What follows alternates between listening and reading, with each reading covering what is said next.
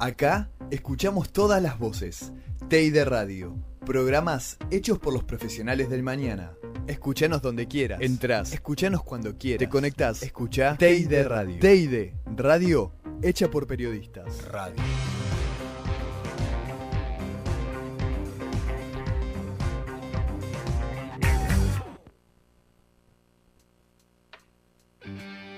¿Parece que tu día tuvo tiempo extra? Tranqui, ya comienza 9 más 1, con toda la información sobre fútbol, futsal, tenis, UFC, freestyle y demás. Las mejores entrevistas, informes y mucho más. Acá, como en todos los jueves, sintoniza 9 más 1 por TID Radio.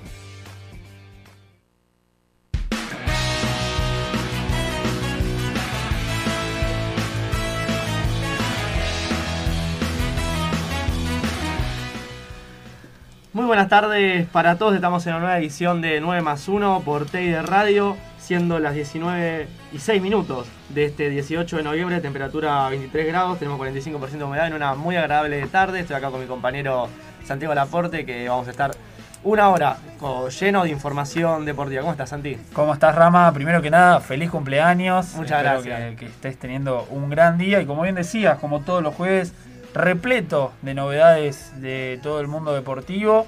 Así que cuando quieras podemos arrancar. Muchas gracias. Déjame saludar primero, bueno, obviamente a nuestros oyentes, a Guido Fernández, nuestro coordinador, a todo el staff, a nuestro operador, el picante de esta jornada. Y bueno, tenemos un programa lleno de información deportiva, no solo de fútbol, vamos a tener un poco del ascenso de la primera C, vamos a tener obviamente lo que dejó la doble jornada de eliminatorias con la selección, la columna del futsal de Paloma Caricia como siempre, eh, está viviendo un momento único el futsal, definitivo con los playoffs. Un informe preparado de la UFC y la columna de freestyle de siempre, Toto Ferreri, que amante obviamente del freestyle. Y también tenemos una entrevista a Baltasar Bernardi, jugador de Boca, perteneciente justamente al Geneise, pero a préstamo en Chipre, ya lo vamos a estar presentando. Pero la noticia del día, Santi, fue que Lucas González, jugador de las inferiores de Barracas, de la sexta división, 17 años, falleció hoy a la tarde en el hospital El Cruce de Florencia Varela. Fue baleado en un confuso episodio por la policía de la ciudad de Buenos Aires. Le diagnosticaron muerte cerebral y estaba internado. Su denuncia, eh, perdón, su familia denuncia que efectivos porteños vestidos de civil dispararon contra el auto en el que viajaba junto a tres amigos. La versión oficial, de la policía obviamente, indicó que el menor fue herido por ser perseguido por los efectivos justamente, mientras circulaba a bordo de un auto Volkswagen Surán. Y sin embargo, la mamá rechazó esta explicación y denunció que Lucas fue baleado sin ningún motivo y con, eh, perdón, con gatillo fácil. La mujer será recibida por Alberto Fernández justamente ahora en la Casa Rosada, está planificado para las 19 y cuarto. Los agentes de civil, por su parte, fueron separados y esto sucedió en las inmediaciones de la Villa 2124. Por su parte, los tres jóvenes que estaban en el auto también fueron detenidos, son menores y esperemos que esto se clarifique para saber qué pasó realmente y tengamos una versión absoluta de los hechos y en el caso de que haya habido gatillo fácil y injustamente sea justicia y si no, bueno, lo dictaminará la justicia, esperemos que se aclare, Santi. Sí, Rama, la verdad que, bueno, es difícil arrancar con una noticia así, con otro episodio que hasta ahora no, no se sabe bien qué fue lo que pasó, pero bueno, desde aquí le enviamos todas nuestras condolencias a la familia y esperemos que, se resuelva lo más pronto posible y en caso que sea como la madre denuncia, que se pueda hacer justicia. Bueno, Santi, ¿te parece, antes de empezar, antes de cambiar un poco eh, de cara, esperemos obviamente le mandamos las condolencias a, la familia, a los amigos y a todo el Club Barracas, ¿te parece si Primero, bueno, primero vamos a repasar un poco la información deportiva ya que empezó la fecha, ¿no? Exactamente, Rama, arrancó una nueva fecha de la Liga Profesional. Defensa y Justicia venció 3 a 2 a Unión de Santa Fe. Y tendremos dos partidos más en el día de hoy. A las 19.15, ya en minutos, arrancará Patronato Lanús. Y a las 21.30, Banfield recibirá a Aldo Sigui. Y mañana que juega Estudiantes Huracán a las 5, San Lorenzo Gimnasia a las 7 y cuarto Argentinos Junior con Godoy Cruz y Talleres Vélez respectivamente también a las 21 y media. Exactamente. Bueno, vamos con la entrevista, ¿te parece Santi? Arranquemos nomás.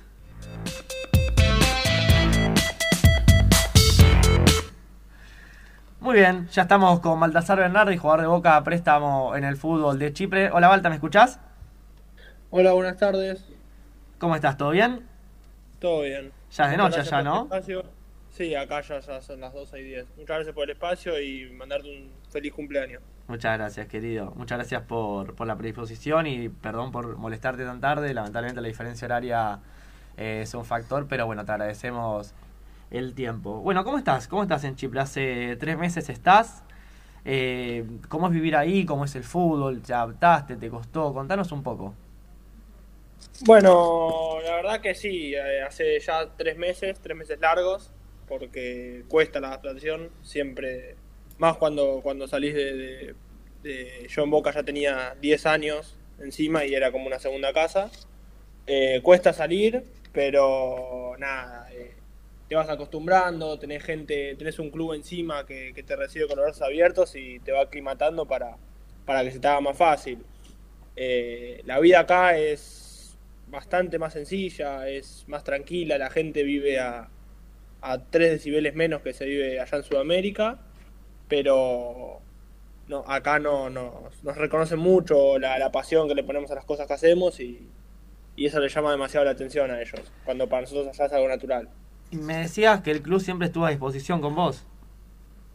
Claro, el club, desde un principio yo desde que aterricé ya me dieron alojamiento, se me acercaron para darme auto.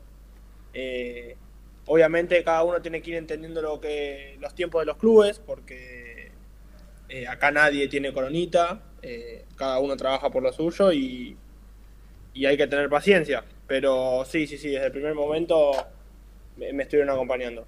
Baltasar, ¿cómo estás? Santiago te saluda. Te consulto un poco por ahora lo que es eh, tu nueva etapa en este club de Chipre. ¿Cómo fue para vos adaptarte a un nuevo país, con quizás otras culturas, otro idioma? ¿Te costó al principio? ¿Ya te pudiste acostumbrar? Y la verdad que sí, sí. eh, los primeros días fueron duros. eh, acá hay demasiado tiempo libre para lo que es un futbolista, que como se vive allá.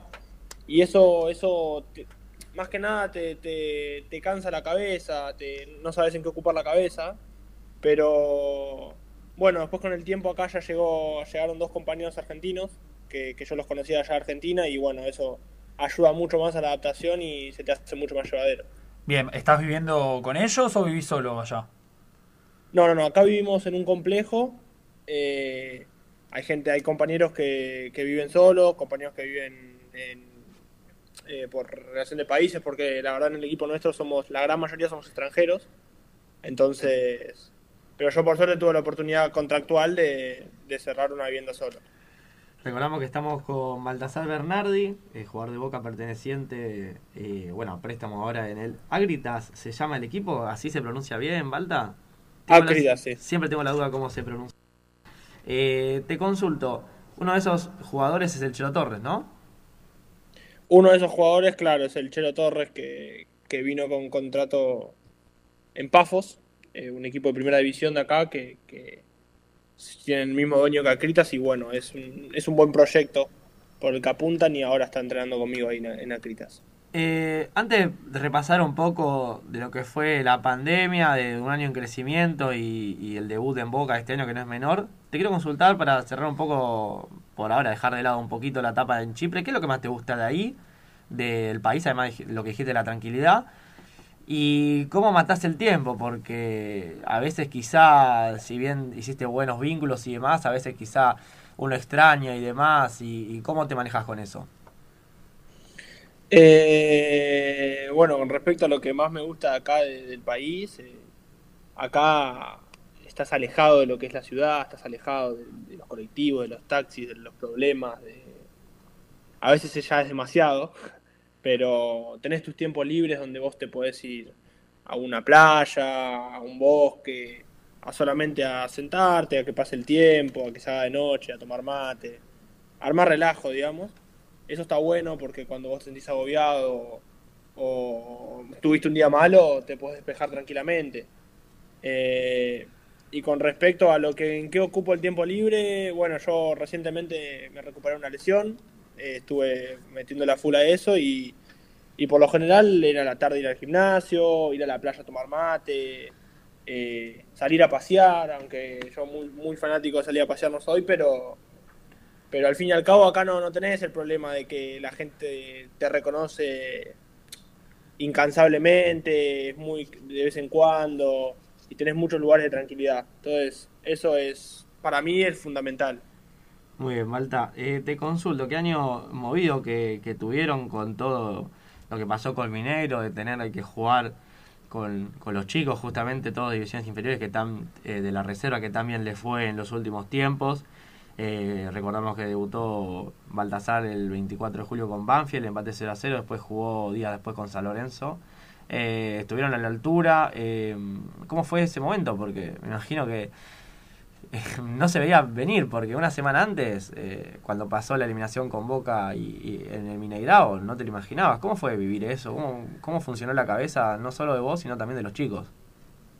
Y mira, nosotros realmente hasta el día viernes por la tarde, cuando nosotros terminamos de jugar el, el partido con Banfield en reserva, eh, el primer equipo jugaba el domingo, no nos tenían al tanto de nada. Eh, todo lo que se hablaba eran rumores, eh, dentro del club se mantenía todo con normalidad porque estaba la esperanza de que el primer equipo pueda, pueda competir, ¿no? Eh, la verdad que nosotros estábamos muy tranquilos porque veníamos haciendo las cosas muy bien en reserva, nos veíamos en un nivel muy, muy tranquilo, digamos, muy superior, y veníamos plasmando nuestro juego, sea quien sea el rival, sea un rival grande, obviamente no es lo mismo reserva que primer equipo, pero nosotros ya no mirábamos a quién, estábamos en una etapa donde ya no mirábamos a quién teníamos enfrente. Entonces yo creo que eso, más la relación que tenía el grupo en ese momento, que un grupo increíble, increíble de, amigos, eh, ayudó a aclimatar eso y a, y a, disfrutarlo, porque realmente lo disfrutábamos, en ningún momento estuvimos nerviosos, eh, tuvimos el apoyo de la gente sin conocernos realmente, porque vos fijate los números, eran del 40 al 60 y no nos conocía nadie en ese momento. Obviamente tienen los partidos en reserva, pero fueron a apoyarnos a ciegas y nosotros confiábamos en nosotros. Eh, obviamente íbamos a tratarlos a los rivales con el respeto que se merecen, pero pero íbamos a pasarlo por arriba, no íbamos a, aguantar el partido. Bata, eh, bueno, en reserva fuiste dirigido por Bataglia, uno de los referentes, quizás ídolos de Boca Juniors. ¿Cómo fue eso para vos, eh, ser dirigido por un jugador con extensa trayectoria en el fútbol? ¿Y cómo lo ves ahora también en este nuevo cargo en la primera del club? Eh, la verdad que yo cuando tuve la, posibilidad de subir a reserva me, subió eh, Seba y, Juan. Son dos personas que realmente se dedican al club, dedican el 24, las 24 horas al club. Yo aprendí muchísimo, me, me, formaron mucho sobre la tranquilidad y la confianza que te generan ellos, que, realmente salir a la cancha es un partido de fútbol, eh, nosotros elegimos eso y hay que disfrutarlo. Eh, y con tanto a, la, a cómo los veo con el primer equipo, y yo la verdad que, veo el crecimiento que tuvo el primer equipo eh, ahora, y más con la, con la proyección que tiene Seba, que los conoce a, los chicos que vienen de atrás, que eso es muy importante y te da mucha confianza, siendo un jugador de reserva, cuarta división, quinta división, que te conozcan. Eh, te tocó, vos recordamos que tenés 20 años, Balta, eh, te tocó compartir vestuario con, con Tevez, ¿no? De subir a prácticas por allá por 2019. Eh, ¿Tenés alguna anécdota con, con Carlos o con alguno de los jugadores? Eh, ¿Qué nos podés contar? Obviamente lo que se pueda contar, un poco de, de la intimidad que todos querríamos estar ahí. Sí, tuve, sí, sí, sí, tuve una, una, una anécdota con, con Carlos que, que me marcó la grandeza que, que, él tenía como jugador. Eh, hubo unos, eh, algunos entrenamientos donde por ahí, viste, por la ansiedad, nervios, eh, las primeras veces iba fuerte de más o alguna cosa así. Y Carlos, la verdad que, que sin faltar más respeto ni nada, me, me empezó a marcar cómo se jugaba en primera. Él sin ningún problema no no se, digamos, no, no se quejó como se podría haber quejado una superestrella como es él, y empezó a jugar al ritmo, mismo ritmo que jugábamos nosotros los chicos, o mismo tengo una anécdota que, que sin querer con la velocidad de Villa se me cruzó por adelante y Seba quedó tirado en el piso un tiempo y y Carlos me dijo, Carlos me agarró y me dijo, quédate tranquilo que no pasó nada, que se resbaló, que no te sientas culpable, que qué sé yo, y, y eso la verdad que te da mucha te hace sentir muy cómodo alrededor de semejantes figuras y te da mucha tranquilidad. ¿Te asustaste un poco? Sí, sí, sí, quedó, quedó tres o cuatro minutitos en el piso, yo le pedía por favor que se levante. Balta, ya para ir cerrando, te agradecemos desde ya por, por este tiempo. Eh, te podés eh, desempeñar tanto como defensor central, como lateral derecho. ¿Vos en qué puesto te sentís más cómodo? ¿Qué te gusta más? Y yo creo que, que me gusta más jugar de, de defensor central, con la cancha de frente. Creo que eso es una ventaja y, y es cuando cuantas más veces tocas la pelota, ¿no? El lateral tiene, por momentos tienes más, más participación, pero por momentos está aislado. Entonces a mí me gusta la verdad que jugar con la cancha de frente y sentirme partícipe del juego. Bueno, hago, te hago la última cortita antes de irnos. Eh, ¿Algún referente en el puesto? Y el referente hoy, estrella, es eh, Sergio Ramos, por lejos. Me imaginé. Hoy. Perfecto. hoy está un paso arriba de todos. Bueno, querido, muchas gracias por, por el espacio. Eh, juegan el sábado, ¿no? ¿El fin de semana juegan? El sábado, el sábado jugamos. Sí, la sí, sí. mejor de las suertes, Balta. Te mandamos un abrazo a la distancia y éxitos para el partido, para lo que viene. Muchísimas gracias a los dos y agradecerles por el espacio. Por favor. Les mando un abrazo. El placer es nuestro, un abrazo. Bueno, hasta ahí la palabra de Baltasar Bernardi, jugador de Boca a préstamo en Chipre. Muy buena, muy buena la entrevista, ya la vamos, ya vamos a ir comentando. Sí, gran nota también un poco para conocer lo que es el fútbol en otros países que quizás no estamos muy al tanto. Conocemos a los países eh, más conocidos en el fútbol, pero bueno, hay que saber un poco de cómo es eh, la vida de los futbolistas en cada uno de los países. Así es, Santi, ¿te parece si vamos a un breve, un breve espacio, una breve pausa? Ya volvemos, vamos a ir despidiéndonos justamente del primer bloque escuchando otra vuelta de tuerca de las pastillas del abuelo. Ya volvemos. No te preocupes, que todavía queda mucho más. No te vayas, que ya volvemos. Lo vivís por 9 más 1, en TID Radio. La pasión por el deporte está acá. Déjanos tu mensaje en nuestras redes, arroba 9 más 1 radio o al 11 22 33 44 55.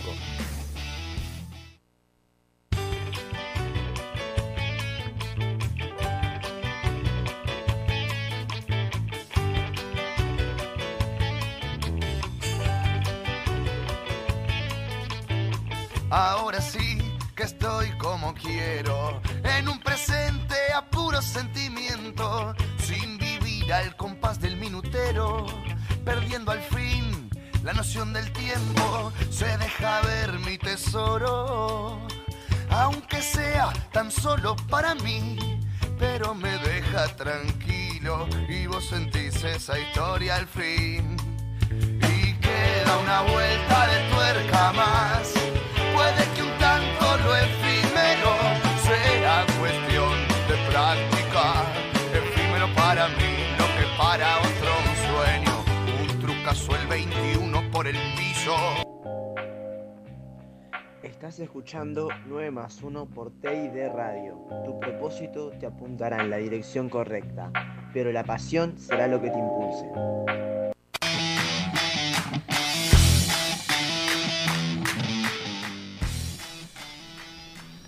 Continuamos con esta edición de 9 más 1. 24 minutos pasaron de las 19 horas. Sigue una temperatura agradable de la tarde en Buenos Aires, 23 grados. Una humedad también estable, la verdad que muy linda, muy linda la, la jornada de hoy. Santi, las redes para nuestros oyentes, para cualquier consulta, cualquier información, obviamente respaldada a lo que decimos nosotros y los chicos. Exactamente, Rama. Nos pueden escribir a nuestras redes para comentarnos desde dónde nos están escuchando, algún consejo, algo de lo que quieran que hablemos en el programa. Tanto en Twitter como en Instagram, arroba 9 más 1, nos escriben y como siempre lo vamos a recibir.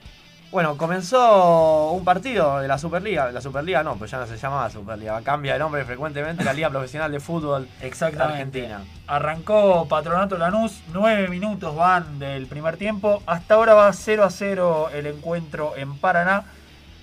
Te- si te parece, vamos a repasar un poco lo- los partidos que, que pasaron. Quizás uno de los más importantes de la final de la primera D. La primera de las dos finales, porque se jugó la ida. Donde Liniers venció 2 a 0 a Puerto Nuevo.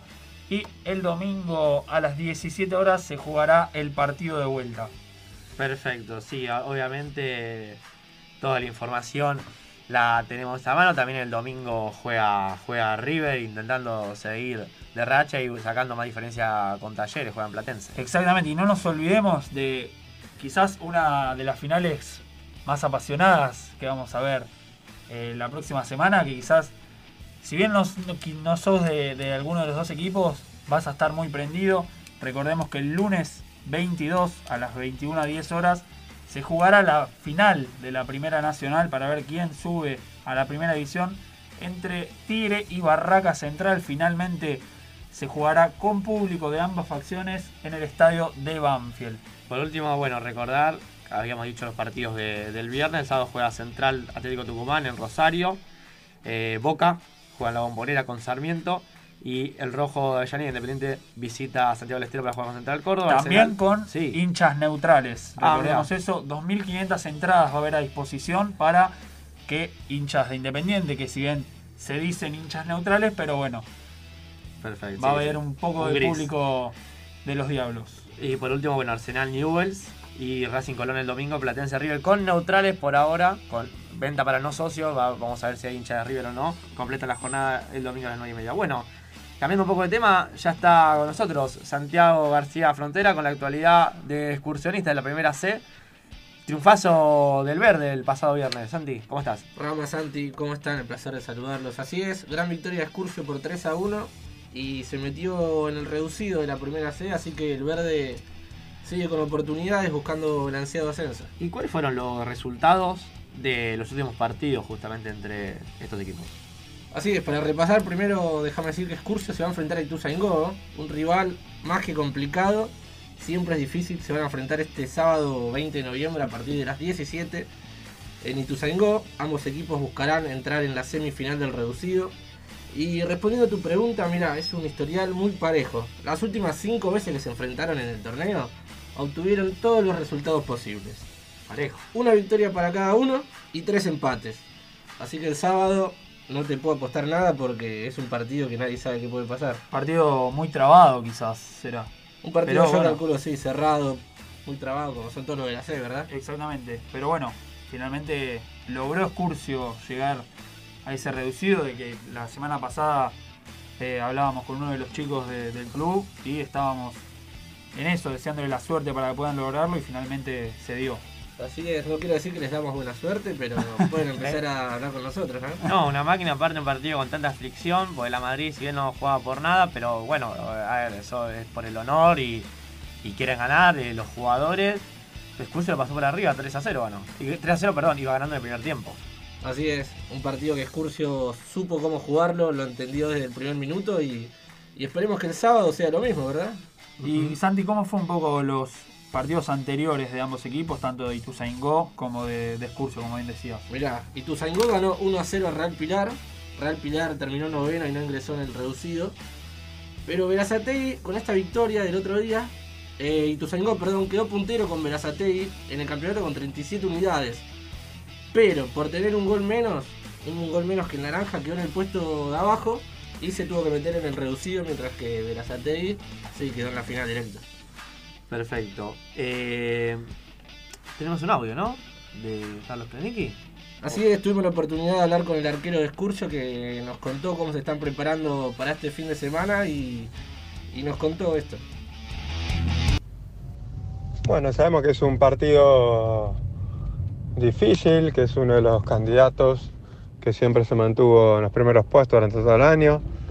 Sabemos que, también hicimos buenos partidos con ellos, tanto de local como visitante, hemos terminado empatados en los dos partidos.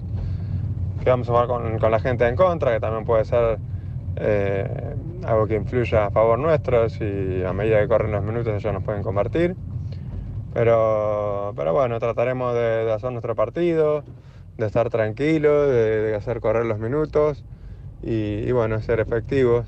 Esperemos poder convertir como venimos convirtiendo en la mayoría de los partidos y que no nos conviertan goles, para así después poder pasar a la siguiente etapa y bueno, ahí sí poder jugar un partido más largo porque seguramente será ahí de vuelta. Un arquero experimentado de Carlos Klennicki, ¿no? Santi, ¿cómo es su, su trayectoria? Contanos un poco. Así es, como bien decís, un arquero con, con experiencia, ya que se formó en las inferiores de Gimnasia y Esgrima La Plata y fue promovido al plantel en 2002. Eh, tuvo un paso también por Villadalmine en el 2006, donde ahí sí fue su debut profesional.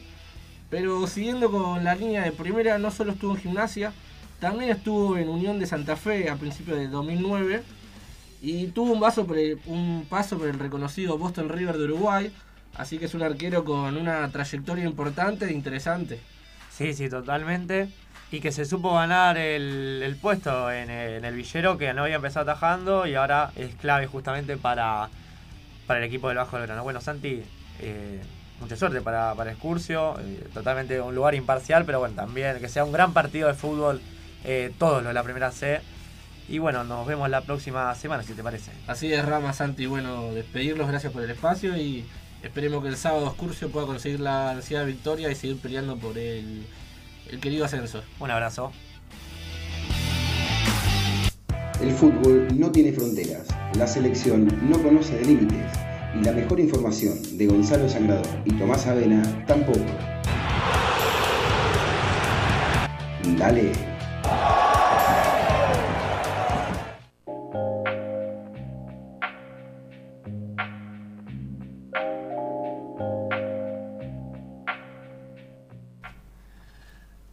Bien, ya están con nosotros Gonzalo Sangrador y Tomás Avena para repasar un poco lo que dejó la doble fecha de eliminatorias con el seleccionado de Scaloni, hablamos de la selección argentina, justamente que clasificó a Qatar 2022. Objetivo cumplido, chicos, ¿cómo están?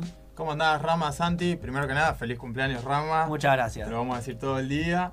Eh, y sí, nos metemos ya un poco en la selección argentina que se confirmó después del partido ante Brasil en el empate eh, que se dejó en San Juan que clasificamos al Mundial de Qatar 2022. Sí, sí, eh, ¿cómo están Santi? ¿Cómo están Rama? la clasificación prácticamente nunca estuvo en peligro, pero hasta que no se sella, eh, nadie está tranquilo, obviamente. Fue un partido trabado, friccionado, 0 a 0, muy de Argentina a Brasil. Pero, pero bueno, lo más importante fue el empate, se clasificó y eso es eh, lo importante. sí, perdón, Rama, un partido quizás con más faltas que jugadas, se podría decir. Fue un partido muy trabado en donde el árbitro condicionó quizás un poco el partido con algunas jugadas, que bueno, después de eso se dio la noticia de que fue suspendido.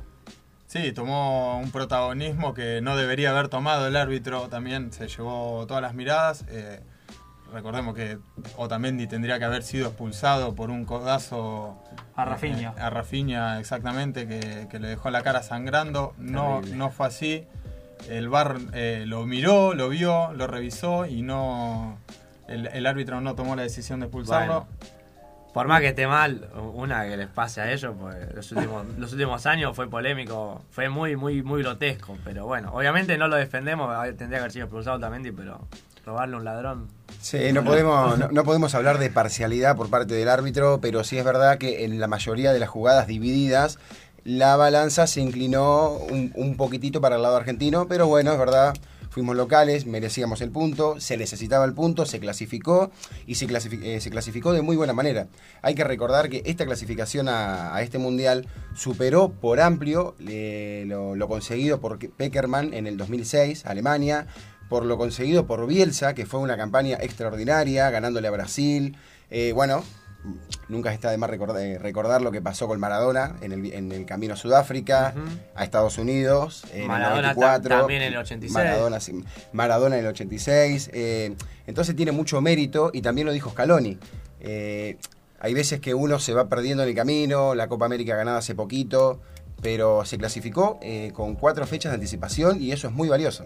Sí, sí, la verdad que mucha tranquilidad y más, eh, siempre sea el mismo panorama. Son dos, quizá dos o tres selecciones que clasifican como, después de la otra es una matanza. Entre el cuarto, el tercero y el octavo hay muy poca diferencia, ¿no, Tommy? Sí, así es. Eh, hay que destacar lo que con, mucha, con mucho margen eh, clasificó Argentina con cuatro partidos, como decía Gonza. El campeón de América ya está en, el Mundial.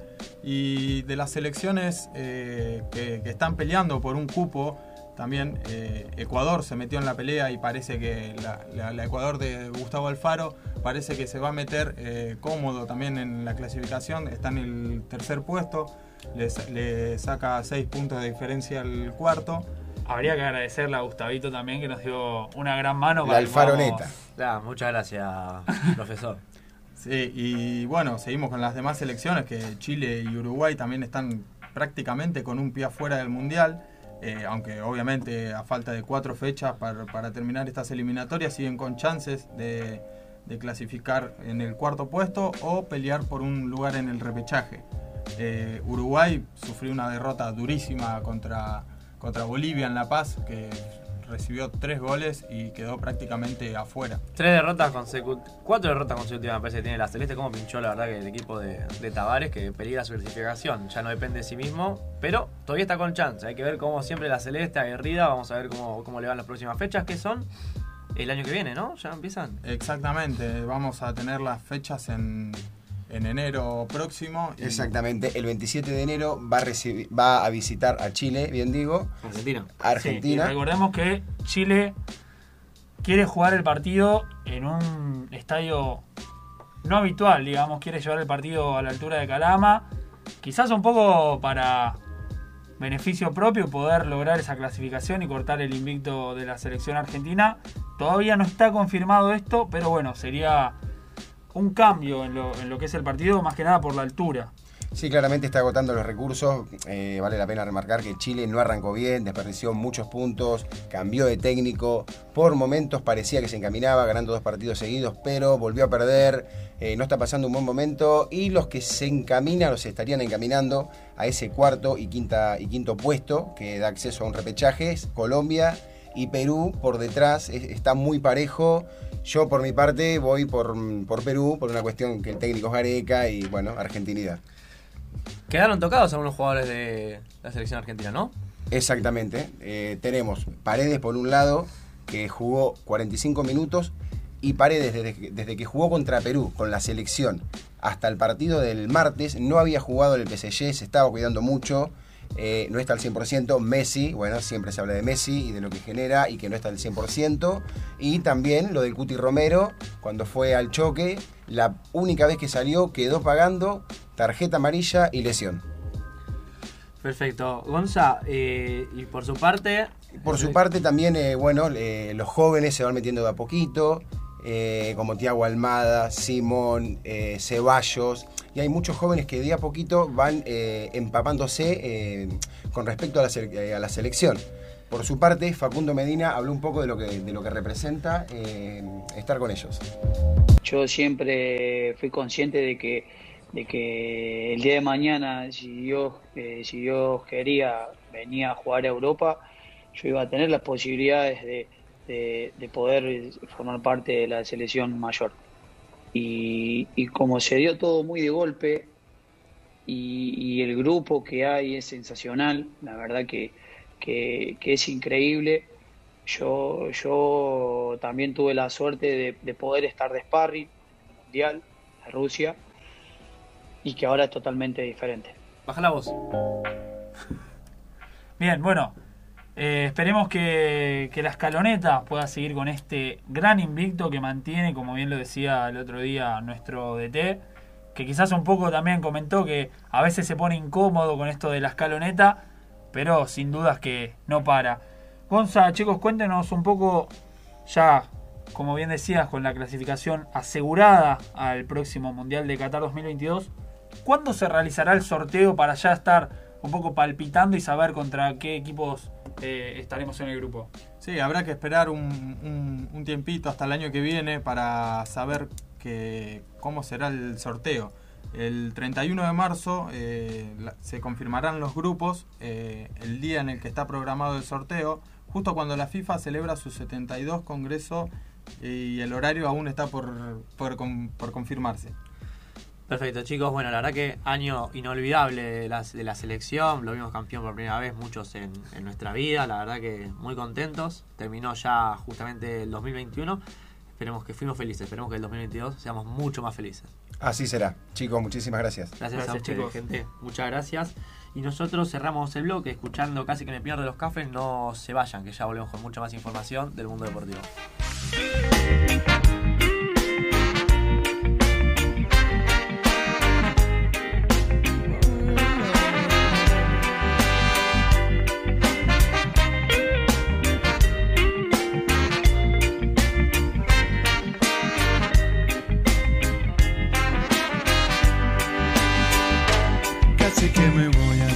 Del mundo a buscarte. Casi que me cuelgo y no puedo volver. Casi que me pierdo tus ojitos de antes. Siempre expectantes, siempre soñar. Me gusta cantar hoy por nuestro encuentro. Prefiero entregarle mundo lo cierto. Casi que me muero sin conocerte. Casi que me quedo sin bailar. Suerte que te vi cantando,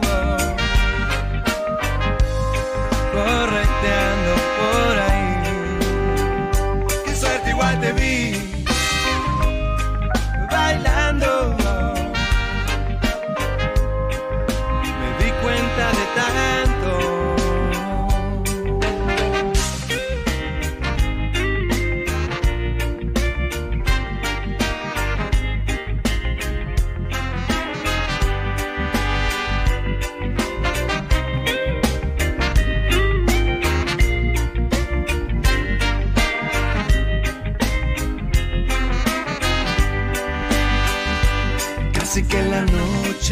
sorprende, pero aunque tarde uno aprende, la suerte es amiga de la acción. Suerte que te vi cantando, di cuenta de tanto, que suerte igual te vi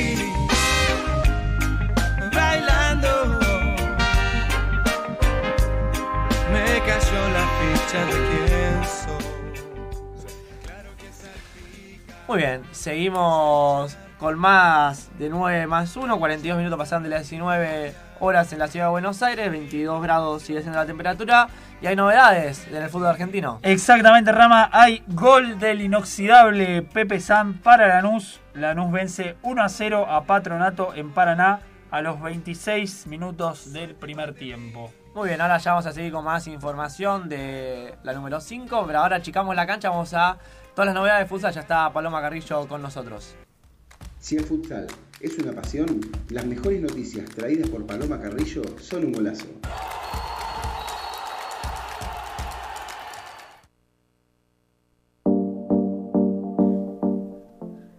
Hola Palo, ¿cómo estás? Hola Rama, ¿cómo estás? Hola Santi, ¿cómo estás? Rama, feliz cumpleaños. Muchas gracias, Palo. Bueno, em, como decíamos recién, eh, les traigo la actualidad de lo que a poco se empieza a definir del campeonato de primera división de futsal AFA. Como les comentaba la semana pasada, este lunes se jugó la fecha 1 de las semifinales. ¿Cómo, perdón, cómo habían quedado los cruces? Los cruces habían quedado Boca versus Racing, que se jugó en Hurlingham a las 21 horas, Barraca Central San Lorenzo, que se jugó en Villa Modelo a las 21.30.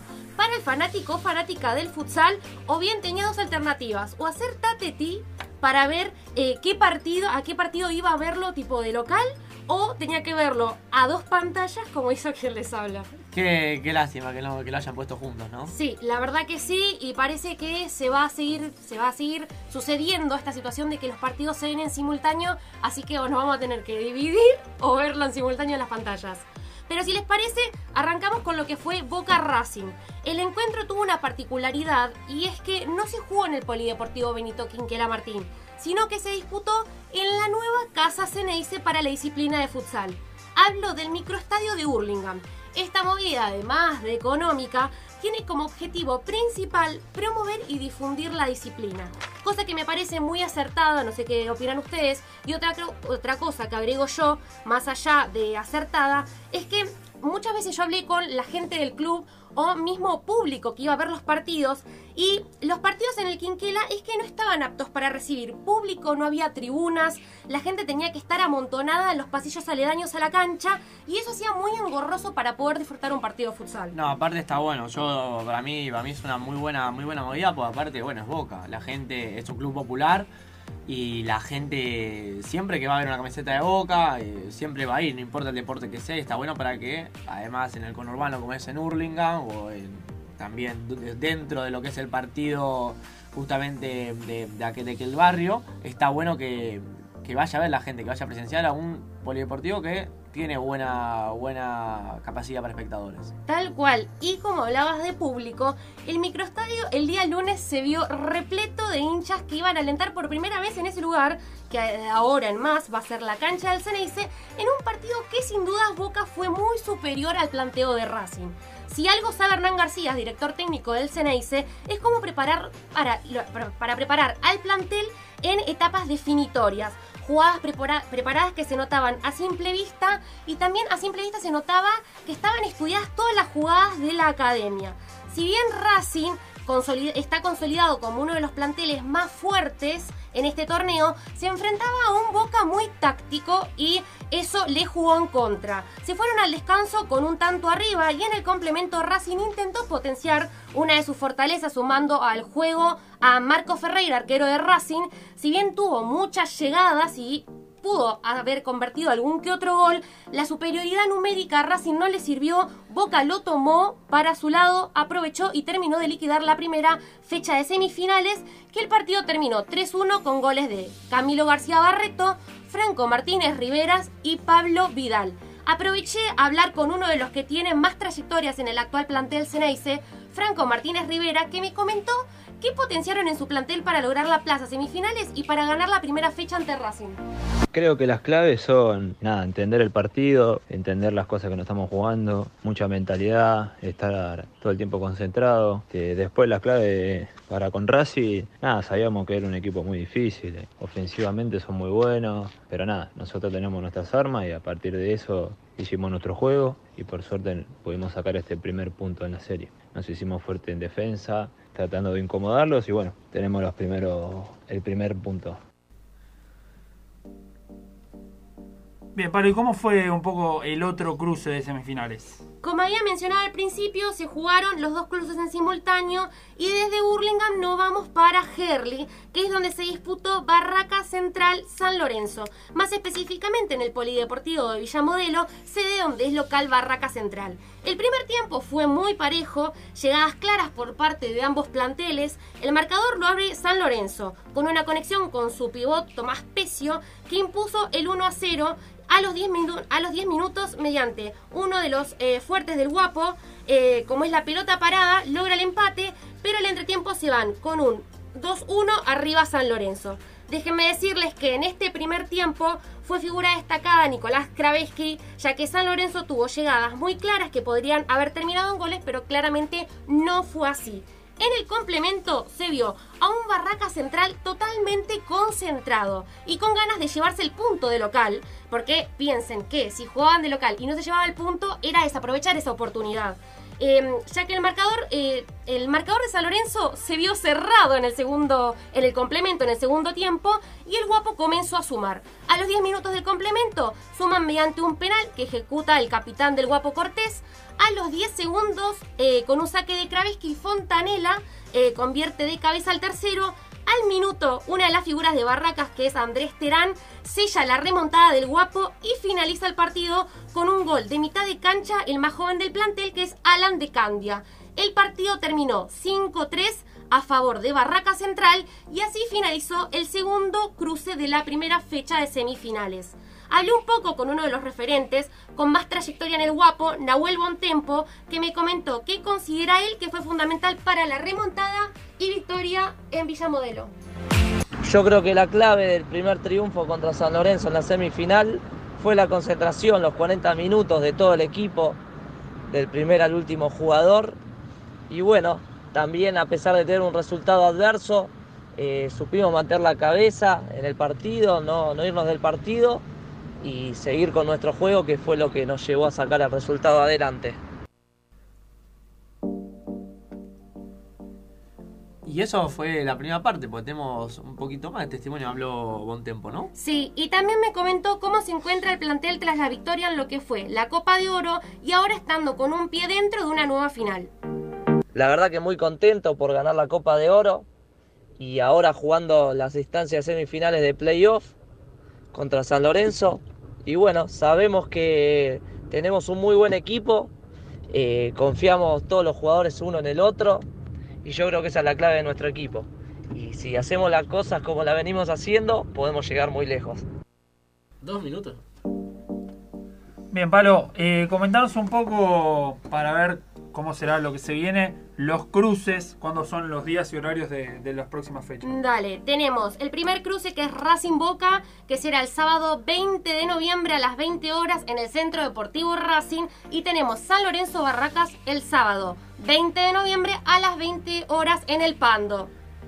Perfecto, Palo, y jugó la selección esta semana, ¿no? Exactamente. Para cerrar, ayer se jugaron los partidos de exhibición de nuestra selección, tanto femenina como masculina, ante la selección de Chile. El femenino terminó 5-0, la masculina terminó 6-1. Sin dudas, más allá del resultado, lo que nos quedó del día de ayer fue que el Parque Roca fue una fiesta, asistieron más de 12.000 personas y sin dudas es una demostración de que este partido, de este deporte, está cada vez en auge. Buenísimo, Palo, sí, más difusión para el futsal, por favor, que es un deporte magnífico que tenemos los argentinos. Muchas gracias, que tenga, que termines bien la semana. Gracias, igualmente chicos. Perfecto, Pablo, muchas gracias. Hasta ahí. Justamente toda la información de futsal. Nosotros cerramos el bloque escuchando una nueva noche fría de callejero. No se vayan que ya volvemos con mucha más información.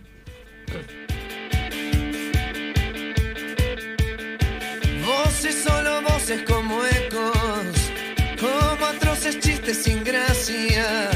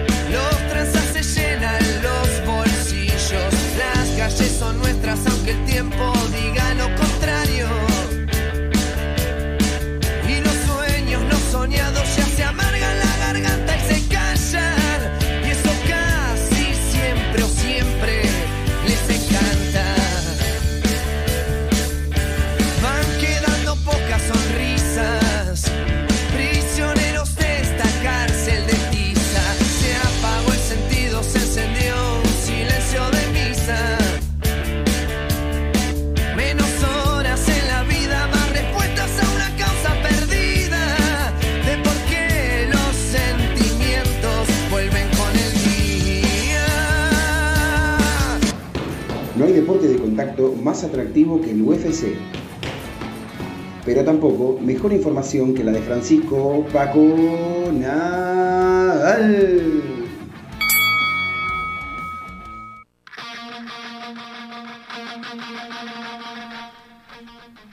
Muy bien, continuamos. Último bloque de esta nueva edición de 9 más 1. 7 minutos para las 8 de la noche. Sigue estando los 22 grados presentes en la ciudad de Buenos Aires con una tarde muy agradable, Santi. Exactamente, Rama, tenemos más novedades del encuentro entre Lanús y Patronato. El partido ahora va 2 a 1. Acaba de descontar Patronato con gol de Arias. El segundo gol de Lanús lo convirtió Ignacio Malcorra a los 31. Perfecto, Santi. Tenemos un informe preparado, bueno, justamente nosotros no, pero que preparó la producción y Francisco Nadal que, eh, bueno, hoy no pudo estar con nosotros, pero le mandamos un abrazo grande. Exactamente, Rama. Vamos a hablar un poco de lo que es eh, los comienzos de la UFC, cómo surgió el deporte, también un poco que fue al principio rechazado en algunos países, pero bueno, en este informe que preparó Francisco Nadal se van a enterar de cómo surge este deporte.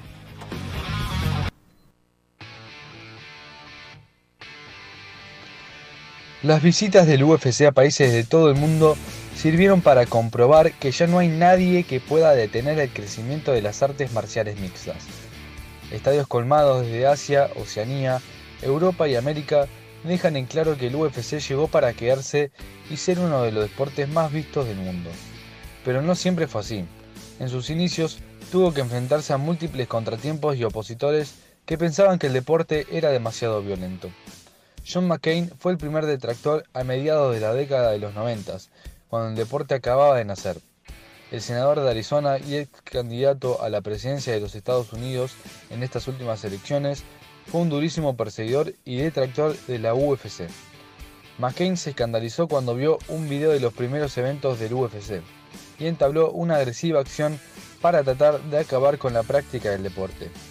McCain lideró una campaña para prohibir el UFC y les envió cartas a 50 gobernadores de los estados en la Unión Americana en donde calificaba las peleas como peleas de gallos humanas. Como consecuencia de esta acción, el UFC fue eliminado de los eventos del pay-per-view en las compañías de cable y en ese momento solo una compañía de televisión por satélite lo siguió transmitiendo, reduciendo considerablemente la disponibilidad para que la audiencia pudiera ver las peleas.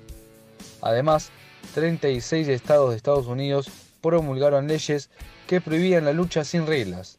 Entre esos estados estaba Nueva York, que en la víspera del UFC 12 aprobó la prohibición y forzó a que ese evento se trasladara a Alabama. En respuesta a las críticas, el UFC aumentó su cooperación con las comisiones atléticas y reajustó sus reglas. En el UFC 12 se introdujeron por primera hicieron obligatorios y se prohibió jalar del cabello y dar cabezazos. En el UFC 21 los asaltos se modificaron y se ajustó el tiempo a 5 minutos por episodio. Y fue hasta el UFC 28 donde ya se aplicó el reglamento de las reglas unificadas de las artes marciales mixtas, en el que se establecen las bases para las competencias modernas de MMA. El 12 de noviembre de 1993 se realizó el primer evento del UFC en la extinta arena McNichols Sports de Denver, Colorado, y la audiencia fue de 2.800 personas.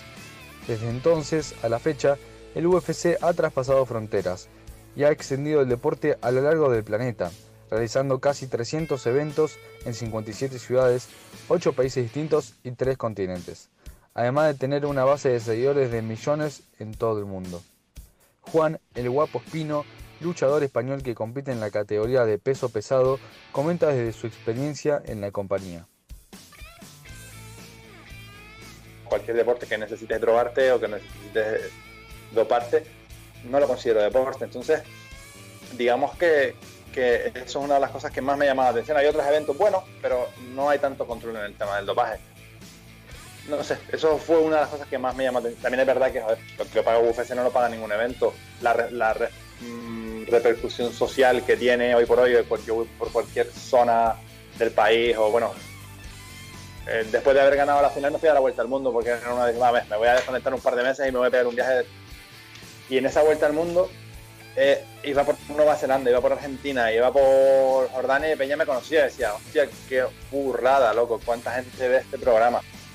Puerto Rico, Japón, Brasil, Canadá, Inglaterra, Alemania, Irlanda, Australia y Emiratos Árabes integran la lista de los países que han albergado uno o varios eventos del UFC.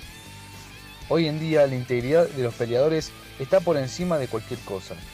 Dentro del octágono, el referee tiene la autoridad de detener el combate si considera que el peleador está en peligro y si hay un corte o una lesión. Los doctores que designan las comisiones de atletas tienen la autoridad de parar las peleas.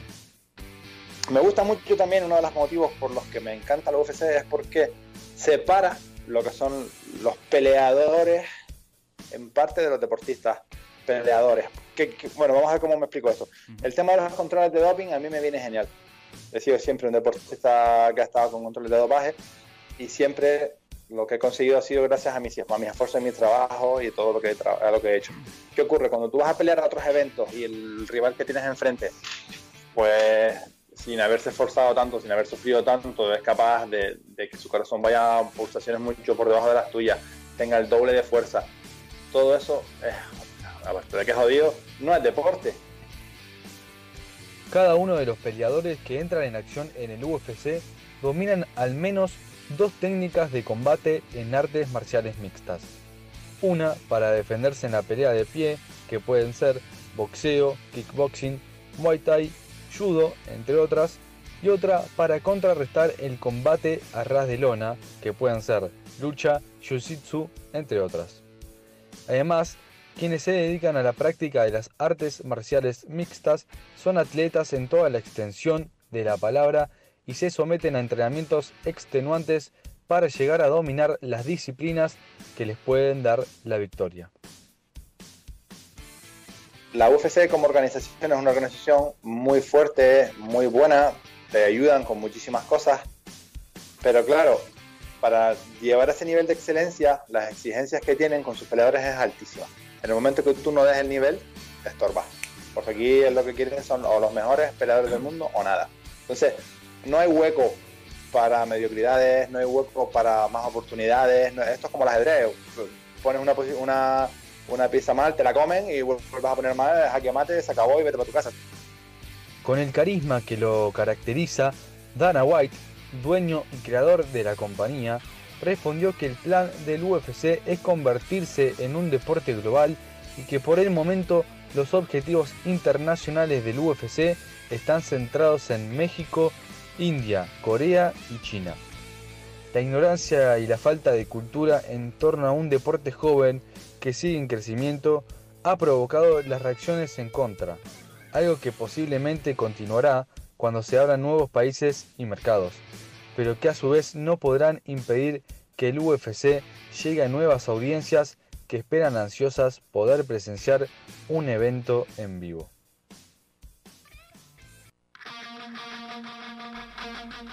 Bueno, sin dudas, como bien dice Paco en el informe, un deporte que atravesó y sigue atravesando fronteras y que sigue en crecimiento. Todos los fines de semana de UFC nos deja increíbles veladas con grandes peleas, grandes campeones y también muchos golpes.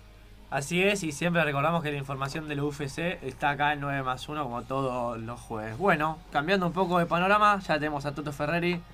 Hola Tomás, ¿cómo estás? ¿Qué haces, Rama? Primero que nada, feliz cumple, espero que la estés pasando muy bien. Muchas gracias, amigazo. De nada. Y nada, bueno, vamos a hablar un poquito de freestyle ahora, que mm, traemos una competencia especial que se viene. La mejor información sobre las competencias de freestyle la escuchas de la mano de Tomás Ferreri por 9 más 1, tu radio con especialistas listos para brindarte la mejor información. Perfecto, y nada, y como veníamos diciendo, sí, se viene una competición muy importante porque se define uno de los cupos para la próxima FMS, que es la Liga Profesional de Freestyle Argentino. Y nada, se va a disputar mañana. Bien, Toto, contanos un poco quiénes son finalmente de todos los que mandaron sus audiciones, los que quedaron para esta ronda clasificatoria. Mira, para esta ronda clasificatoria eh, quedaron 8 competidores. Shaf, Mito, Tata, Replic, Dibuk, el uruguayo Warplay, Catra y Jesse Pungas. Toto, ¿quiénes son los favoritos para este torneo? Mira, favoritos de entrada tenemos a Tata, que pese a no tener el mejor nivel competitivo, siempre se lo considera favorito por ser una, por ser una historia viva del freestyle y porque hace poco, hace dos años mejor dicho, salió campeón de la Red Bull. Pero también tenemos sorpresas como los fueron Dibuk y Catra que mantienen un nivel competitivo muy alto, son los que van más al choque y pueden llegar a llevarse la copa. Y como último, lo tenemos a la revelación de la Red Bull de hace unas semanas, que fue Shaft, que sin duda sorprendió a todos llegando hasta la final, perdió contra Clan, pero igualmente dio un muy buen papel y nos dejó muy buenos minutos eh, en la competición. En 3, 2, 1. Perdonen mis dones para recitar. Me siento entre la base buscando mi levitar. A la paloma de un tiro bola quieres exiliar. La paloma para vos, la pólvora para mí la libertad. Sí, señor, me piden más. ¿Cómo llega? Todos saben de que el momento es el estratega. Me vine en bicicleta hasta el día de hoy. Si vos sos el esfuerzo, entonces ¿quién mierda ya sabe? Muy bien, Toto. Eh, interesante el testimonio y contanos un poco más, Toto, querido. Sí, mirá, eh, como revelación te podemos hablar de eso. Que nada, tenemos dos participantes que fueron muy buenos y que van a dar posiblemente mucho de qué hablar. Uno de ellos es Mito, que mantuvo un freestyle muy, muy bueno en lo que fue la Red Bull pasada, que dejó muy grandes momentos. Y otro que para mí va a ser la revelación va a ser Jesse Pungas un competidor que también va mucho a rapear, a improvisar muy bien, eh, sabe fluir muy bien y también en la Red Bull pasada nos dejó muy buenos momentos. ¿Cómo? ¿Cómo? ¿Cómo son? ¿Cómo? En 3, 2, 1. Pues en lo cierto y si te lo cuento, debo repetirte que pues estás en lo cierto, tenés intelecto, pero estás demasiado lejos de sonar como estos pibes perfectos y no es un lamento, por eso concuerdo, vos estás en lo cierto. Vine hasta acá y me pagaron, sí me pagaron mis años de esfuerzo, pa' que te quede con tus cualidades. Loco, yo escupo y ya ven los fractales. Yo te doy la bienvenida a tu vida con esta rima que dan viajes astrales, espirituales, te están comiendo como espirales. Dijiste una verdad, de si tengo hermano, mi mamá va a tener un montón de campeones nacionales. Ah. Bien, Toto, y comentanos un poco, otro de los participantes, como bien decías, es un freestyler muy querido también por gran parte del público. Estamos hablando de réplica. ¿Qué podemos esperar de esta vuelta de réplica? Y mirá, en Replic eh, tuvo bastantes etapas en su carrera. Primero empezó en el quinto escalón, recordemos que ahí se fue donde explotó todo, que se presentó ahí, rapeó y la rompió toda. Y después en FMS, que vimos su etapa más competitiva, eh, su mejor nivel. Y en la segunda temporada de FMS se bajó, más que nada descendió, perdió creo que todas las batallas.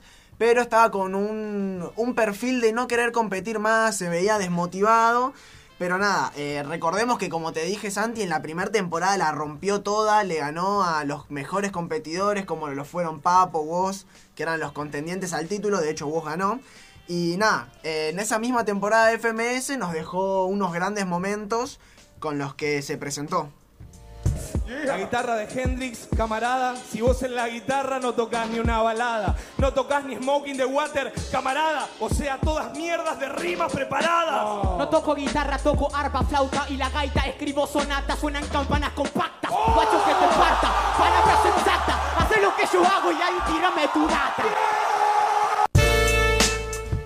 Estuvimos viendo un poco de lo que fue Replic la temporada, la temporada número uno de FMS. Y nada, eh, ahora se volvió a presentar y se ve que tiene ganas de competir. Pero nada, como dijimos, el torneo clasificatorio de FMS se va a poder ver mañana, 19 de noviembre, a través del canal de YouTube de Urban Rooster a partir de las 17 horas. Eh, ya lo vamos a poder estar viendo en streaming. Perfecto, atentos a eso, Toto, muchísimas gracias. Eh, por último, antes de irnos, avisarles que juega la selección argentina la, el próximo fin de semana, 26 y 27 de noviembre, en obras contra Paraguay. Ya están las entradas a la venta. Toda la información en la página de la Confederación Argentina de Básquet. ¿Algo más para repasar, Santi, antes de irnos? Finalizó el primer tiempo de Lanús Patronato. Lanús sigue ganándole a Patronato por 2 a 1. Y recordemos, el lunes será la final de la Primera Nacional. Tigre Barraca Central en Banfield a las 21 a 10 horas. Bueno, las redes para, lo- para todos nuestros oyentes, repasamos.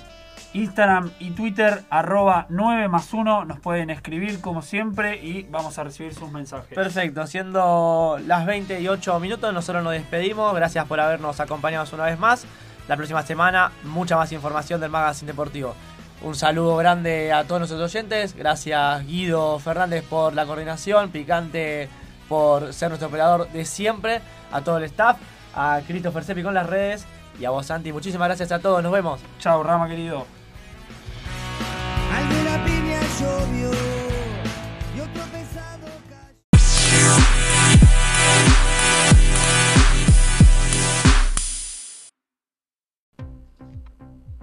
Acá escuchamos todas las voces. Teide Radio. Programas hechos por los profesionales del mañana. Escuchanos donde quieras. Entrás. Escuchanos cuando quieras. Te conectás. Escucha Teide Radio. Teide Radio hecha por periodistas. Radio.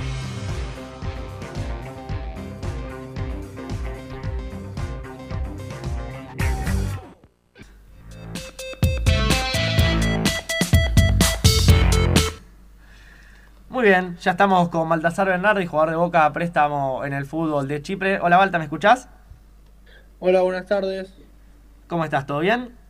Todo bien. Ya es de noche por ¿no? Sí, acá ya, ya son las 12 y 10. Muchas gracias por el espacio y mandarte un feliz cumpleaños. Muchas gracias, querido. Muchas gracias por, por la predisposición y perdón por molestarte tan tarde. Lamentablemente la diferencia horaria eh, es un factor, pero bueno, te agradecemos el tiempo. Bueno, ¿cómo estás? ¿Cómo estás en Chipre? Hace tres meses estás. Eh, ¿Cómo es vivir ahí? ¿Cómo es el fútbol? ¿Te adaptaste? ¿Te costó? Contanos un poco.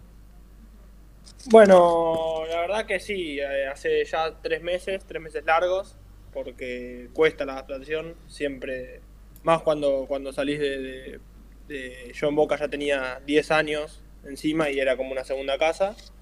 Eh, cuesta salir, pero nada, te vas acostumbrando, tenés gente, tenés un club encima que, te recibe con los brazos abiertos y te va aclimatando para, para que se te haga más fácil. Eh, la vida acá es bastante más sencilla, es más tranquila, la gente vive a, a 3 decibeles menos que se vive allá en Sudamérica, pero no, acá no, no- nos reconocen mucho la, la pasión que le ponemos a las cosas que hacemos y, y eso le llama demasiado la atención a ellos, cuando para nosotros allá es algo natural. Me decías que el club siempre estuvo a disposición con vos. Claro, el club, desde un principio yo desde que aterricé ya me dieron alojamiento, se me acercaron para darme auto. eh, obviamente cada uno tiene que ir entendiendo lo que los tiempos de los clubes, porque eh, acá nadie tiene coronita, eh, cada uno trabaja por lo suyo y, y hay que tener paciencia. Pero sí, sí, sí, desde el primer momento me, me estuvieron acompañando. Baltasar, ¿cómo estás? Santiago te saluda. Te consulto un poco por ahora lo que es eh, tu nueva etapa en este club de Chipre. ¿Cómo fue para vos adaptarte a un nuevo país, con quizás otras culturas, otro idioma? ¿Te costó al principio? ¿Ya te pudiste acostumbrar? Y la verdad que sí, sí. eh, los primeros días fueron duros. eh, acá hay demasiado tiempo libre para lo que es un futbolista, que como se vive allá. Y eso, eso te- más que nada te, te, te cansa la cabeza, te, no sabes en qué ocupar la cabeza. Pero bueno, después con el tiempo acá ya llegó, llegaron dos compañeros argentinos que, que yo los conocía allá de Argentina y bueno, eso ayuda mucho más a la adaptación y se te hace mucho más llevadero. Bien, ¿estás viviendo con ellos o vivís solo allá? No, no, no, acá vivimos en un complejo. eh, hay gente, hay compañeros que, que viven solos, compañeros que viven en, eh, por relación de países, porque la verdad en el equipo nuestro somos, la gran mayoría somos extranjeros. Entonces, pero yo por suerte tuve la oportunidad contractual de, de cerrar una vivienda solo. Recordamos que estamos con Baltasar Bernardi, eh, jugador de Boca perteneciente, eh, bueno, préstamo ahora en el Agritas, ¿se llama el equipo? ¿Así se pronuncia bien, Balta? Agritas, sí. Siempre tengo la duda cómo se pronuncia. Eh, te consulto, uno de esos jugadores es el Chelo Torres, ¿no? Uno de esos jugadores, claro, es el Chelo Torres que, que vino con contrato en Pafos, eh, un equipo de primera división de acá que, tiene el mismo dueño que Acritas y bueno, es un, es un buen proyecto por el que apuntan y ahora está entrenando conmigo ahí en, en Acritas. Eh, antes de repasar un poco de lo que fue la pandemia, de un año en crecimiento y, y el debut en Boca este año que no es menor, te quiero consultar para cerrar un poco, por ahora dejar de lado un poquito la etapa en Chipre, ¿qué es lo que más te gusta de ahí, del país, además de lo que dijiste, la tranquilidad? ¿Y cómo mataste el tiempo? Porque a veces quizá, si bien hiciste buenos vínculos y demás, a veces quizá uno extraña y demás, y, cómo te manejas con eso? Eh, bueno, con respecto a lo que más me gusta acá de- del país, eh, acá estás alejado de lo que es la ciudad, estás alejado de, los colectivos, de los taxis, de los problemas, de... a veces ya es demasiado, pero tenés tus tiempos libres donde vos te podés ir a una playa, a un bosque, a solamente a sentarte, a que pase el tiempo, a que se haga de noche, a tomar mate, armar relajo, digamos. Eso está bueno porque cuando vos te sentís agobiado o tuviste un día malo, te puedes despejar tranquilamente. Eh, y con respecto a lo que en qué ocupo el tiempo libre, bueno, yo recientemente me recuperé una lesión, eh, estuve metiendo la full a eso y, y por lo general era la tarde ir al gimnasio, ir a la playa a tomar mate, eh, salir a pasear, aunque yo muy, muy fanático de salir a pasear no soy, pero, pero al fin y al cabo acá no, no tenés el problema de que la gente te reconoce incansablemente, es muy de vez en cuando y tenés muchos lugares de tranquilidad. Entonces, eso es para mí es fundamental. Muy bien, Malta. Eh, te consulto, ¿qué año movido que, tuvieron con todo lo que pasó con Mineiro, de tener que jugar con, con los chicos, justamente todos divisiones inferiores que están eh, de la reserva, que también le fue en los últimos tiempos? Eh, recordamos que debutó Baltasar el 24 de julio con Banfield, empate 0 a 0, después jugó días después con San Lorenzo. Eh, estuvieron a la altura. eh, ¿Cómo fue ese momento? Porque me imagino que no se veía venir, porque una semana antes, eh, cuando pasó la eliminación con Boca y, y en el Mineirao, no te lo imaginabas. ¿Cómo fue vivir eso? ¿Cómo, ¿Cómo funcionó la cabeza, no solo de vos, sino también de los chicos? Y mira, nosotros realmente hasta el día viernes por la tarde, cuando nosotros terminamos de jugar el, partido con Banfield en reserva, eh, el primer equipo jugaba el domingo, no nos tenían al tanto de nada. Eh, todo lo que se hablaba eran rumores, eh, dentro del club se mantenía todo con normalidad porque estaba la esperanza de que el primer equipo pueda, pueda competir, ¿no? Eh, la verdad que nosotros estábamos muy tranquilos porque veníamos haciendo las cosas muy bien en reserva, nos veíamos en un nivel muy, muy tranquilo, digamos, muy superior, y veníamos plasmando nuestro juego, sea quien sea el rival, sea un rival grande. Obviamente no es lo mismo reserva que primer equipo, pero nosotros ya no mirábamos a quién, estábamos en una etapa donde ya no mirábamos a quién teníamos enfrente. Entonces yo creo que eso, más la relación que tenía el grupo en ese momento, que un grupo increíble, increíble de amigos, eh, ayudó a aclimatar eso y a, y a, disfrutarlo, porque realmente lo disfrutábamos, en ningún momento estuvimos nerviosos, eh, tuvimos el apoyo de la gente sin conocernos realmente, porque vos fijate los números, eran del 40 al 60 y no nos conocía nadie en ese momento. Obviamente tienen los partidos en reserva, pero fueron a apoyarnos a ciegas y nosotros confiábamos en nosotros. Eh, obviamente íbamos a tratar a los rivales con el respeto que se merecen, pero pero íbamos a pasarlo por arriba, no íbamos a, aguantar el partido. Bata, eh, bueno, en reserva fuiste dirigido por Bataglia, uno de los referentes, quizás ídolos de Boca Juniors. ¿Cómo fue eso para vos, eh, ser dirigido por un jugador con extensa trayectoria en el fútbol? ¿Y cómo lo ves ahora también en este nuevo cargo en la primera del club? Eh, la verdad que yo cuando tuve la, posibilidad de subir a reserva me, subió eh, Seba y, Juan. Son dos personas que realmente se dedican al club, dedican el 24, las 24 horas al club.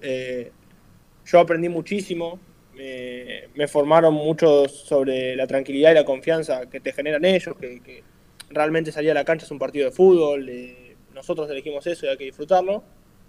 Eh, y con tanto a, la, a cómo los veo con el primer equipo, y yo la verdad que, que veo el crecimiento que tuvo el primer equipo eh, ahora, y más con la, con la proyección que tiene Seba, que los conoce a, a, los chicos que vienen de atrás, que eso es muy importante y te da mucha confianza, siendo un jugador de reserva, cuarta división, quinta división, que te conozcan.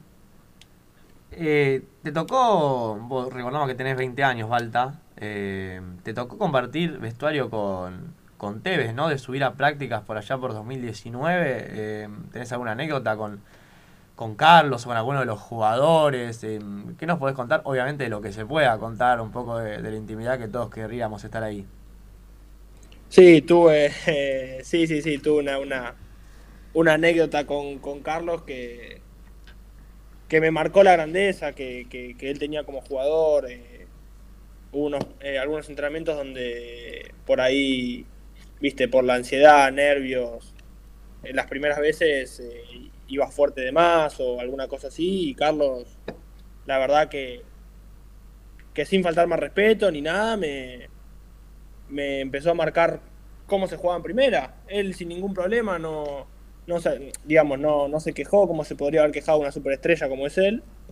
Y empezó a jugar al ritmo, mismo ritmo que jugábamos nosotros los chicos, o mismo tengo una anécdota que, que, sin querer con la velocidad de Villa se me cruzó por adelante y Seba quedó tirado en el piso un tiempo y y ¿Te Carlos me dijo Carlos me agarró y me dijo quédate tranquilo que no pasó nada que se resbaló que no te sientas culpable que qué sé yo y y eso la verdad que te da mucha te hace sentir muy cómodo alrededor de semejantes figuras y te da mucha tranquilidad ¿te asustaste un poco? Sí, sí, sí, sí quedó, quedó, tres o cuatro minutitos en el piso, yo le pedía por favor que se levante. Balta, ya para ir cerrando, te agradecemos desde ya por, por este tiempo. Eh, te podés eh, desempeñar tanto como defensor central, como lateral derecho. ¿Vos en qué puesto te sentís más cómodo? ¿Qué te gusta más? Y yo creo que, que me gusta más jugar de, de defensor central, con la cancha de frente.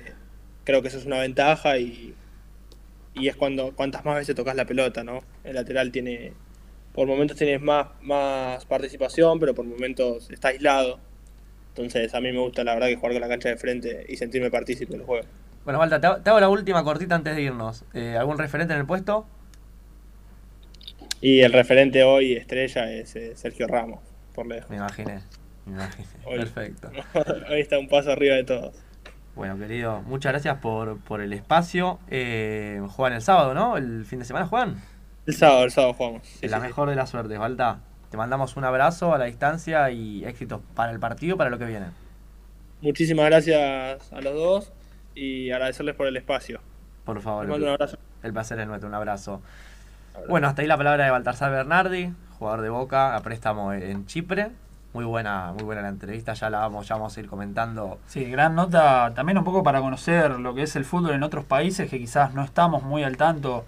Conocemos a los países eh, más conocidos en el fútbol, pero bueno, hay que saber un poco de cómo es eh, la vida de los futbolistas en cada uno de los países.